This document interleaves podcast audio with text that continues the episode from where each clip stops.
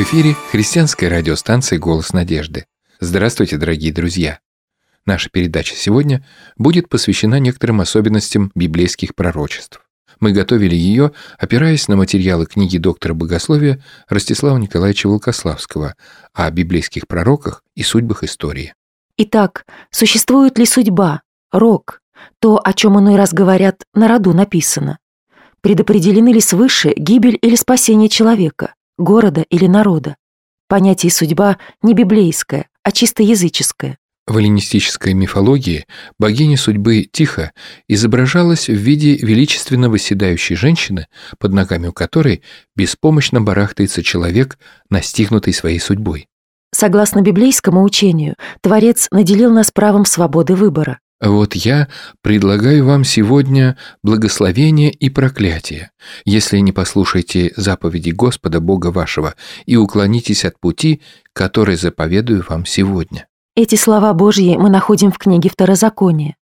Дальнейшее развитие данной мысли Создателя мы можем прочитать в книге пророка Иеремии. Иногда я скажу о каком-либо народе и царстве, что искореню, сокрушу и погублю его. Но если народ этот, на который я это изрек, обратится от своих злых дел, я отлагаю то зло, которое помыслил сделать ему. А иногда скажу о каком-либо народе и царстве, что устрою и утвержу его. Но если он будет делать злое пред очами моими и не слушаться гласа моего, я отменю то добро, которым хотел облагодетельствовать его. Ярким примером условного пророчества является пророчество Ионы о городе Ниневии, столице Ассирии. За свои беззакония город подвергся божественному приговору. Еще 40 дней, и Ниневия будет разрушена. Жители Ниневии вняли Божьим предостережением, переданным им через пророка, и каждый глубоко раскаялся в злых делах. Всевышний отменил свой приговор. Но последующие поколения вновь возвратились к своим недобрым делам – Чаша беззакония была наполнена до краев, и в 612 году до Рождества Христова пророчество о разрушении города исполнилось с потрясающей силой. Этот город исчез навеки, как предсказали люди Божьи Исаия и Наум. Принцип условного исполнения пророчеств пронизывает все истории Ветхого и Нового Заветов. Богоизбранный народ Ветхого Завета имел возможность получить все благословения, предсказанные ему на условии веры и послушания. Иерусалим мог бы стать центром, из которого Царство Божье распространилось бы во все концы земли, как это предсказывалось Моисеем, Исаией, Иезекиилем, но Израиль, как народ, не оправдал возложенных на него надежд. Возникает закономерный вопрос. Насколько реальны условные пророчества? В особенности пророчества, предсказывающие счастливый финал. Всем известно, что избрать путь добра возможно, но пройти им до конца в греховном состоянии немыслимо. Насколько исполнимы были пророчества Иезекииля, детально описывающие величие Иерусалима и храма, которое могло бы стать реальностью после возвращения из Вавилонского плена. В книге же пророка Даниила, современника Иезекииля, сказано, что город и святилище разрушены будут народом вождя, который придет, и конец его будет как от наводнения. Где истина и как следует понимать такое разночтение? Отметим, что и первое, и второе пророчество находятся в полном согласии с принципом условности, высказанным Богом за 700 лет до этого через Моисея. Обе исторические перспективы были возможны и реальны. Несмотря на греховное состояние израильтян после Вавилонского плена, пророчество Иезекииля могло исполниться буквально, но только при условии веры и полного сотрудничества с Господом. Праведность Божья, которую они могли принять верою, явилась бы могущественной гарантией исполнения этого пророчества в его первоначальном варианте. Таким образом, и в этот период истории Бог предоставил людям реальную возможность избежать событий, предсказанных через пророка Даниила. Фактическая же история Израиля в этот период представляла только частичное исполнение Божьих обетований, пропорциональное их вере.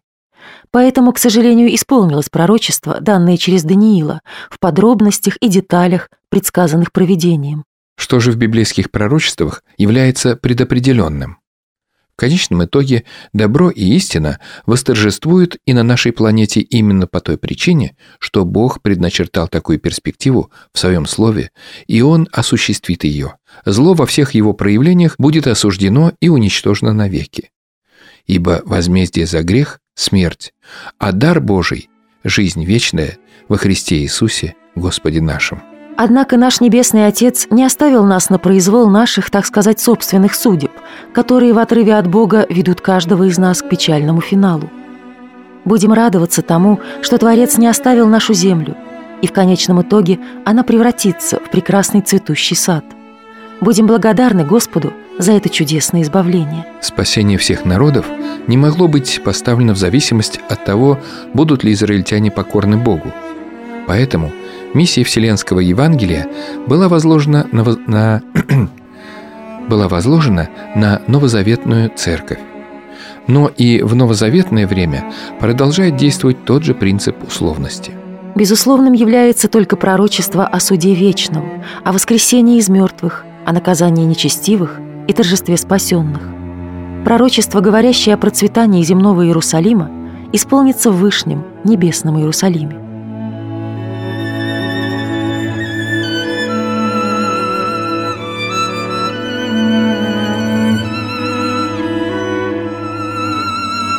Дорогие друзья, вы слушаете радиопередачу «Голос надежды». Мы сейчас порассуждали с вами о природе библейских пророчеств, узнали, что они бывают условными и безусловными. Продолжаем нашу встречу в эфире и переходим к следующей рубрике «Это интересно».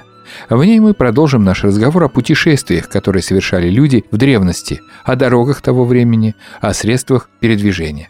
В древности в странах Средиземноморья было мало мощенных дорог. При римлянах была создана прекрасная дорожная сеть, соединявшая провинции империи с Римом, но не друг с другом.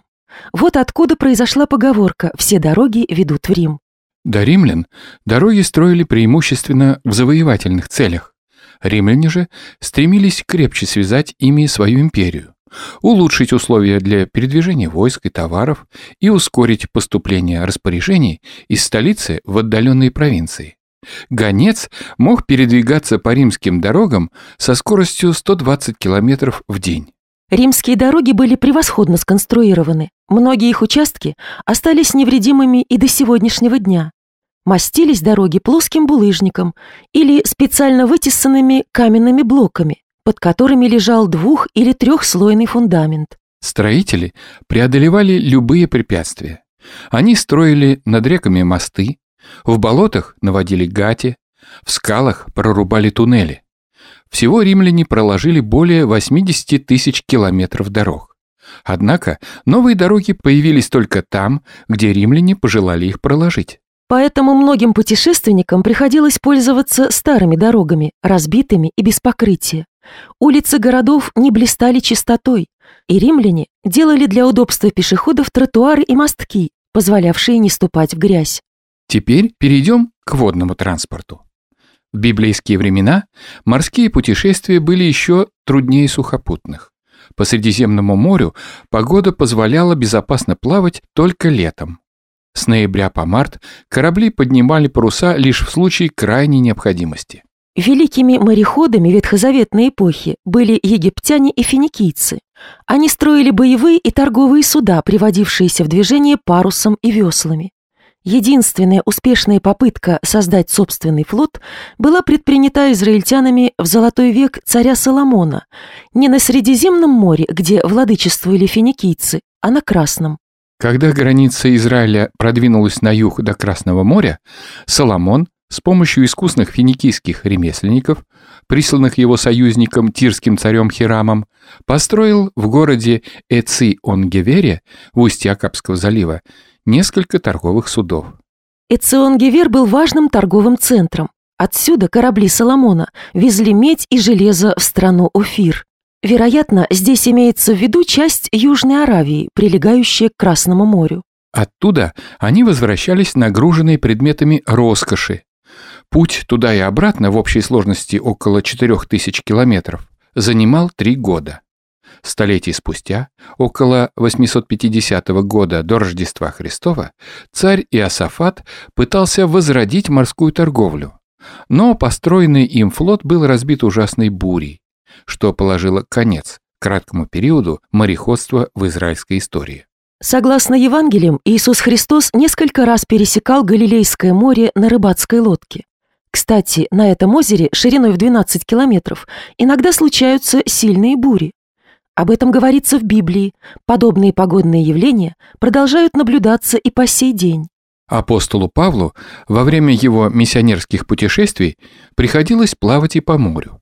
Рассказ о путешествии в Рим, приведенный в деяниях апостолов, читается словно вахтенный журнал. Здесь и данные о погоде, и записи о курсе корабля, и даже список пассажиров. Это одно из самых захватывающих повествований о путешествиях во всей древней литературе. В эпоху Нового Завета Средиземное море контролировали римляне. Жизненно важное значение для экономической стабильности империи имел импорт зерна, осуществлявшийся морем из Александрии Египетской, расположенной в дельте Нила. Летом ветра несли корабль напрямик через море, из Египта в Италию.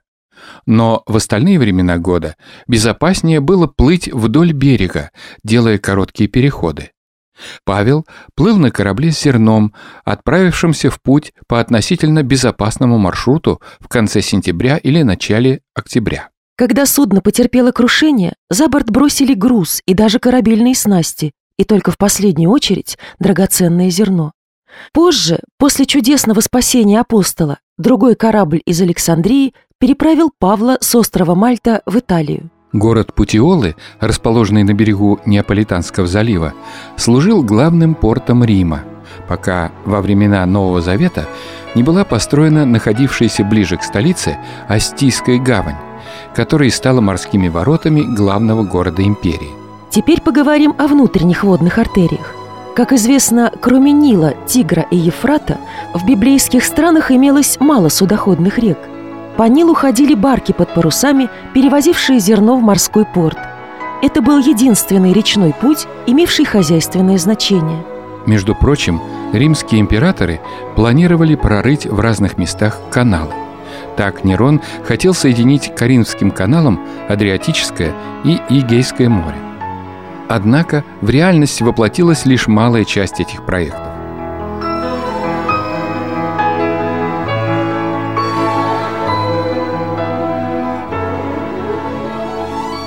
Дорогие друзья, на этом наша передача из рубрики «Это интересно» заканчивается. В ней мы обращались к интересным сведениям из библейской энциклопедии, изданной Российским библейским обществом. И, наконец, наш подарок вам сегодня – книга Евангелия или Новый Завет. Ждем ваши письма и заявки на книгу Евангелия по адресу 127 473, Москва, абонентский ящик 3, христианская радиостанция «Голос надежды». Приглашаем вас также побывать на нашем сайте в интернете. Его адрес – голоснадежды.ру. До свидания. Обильных вам всем Божьих благословений.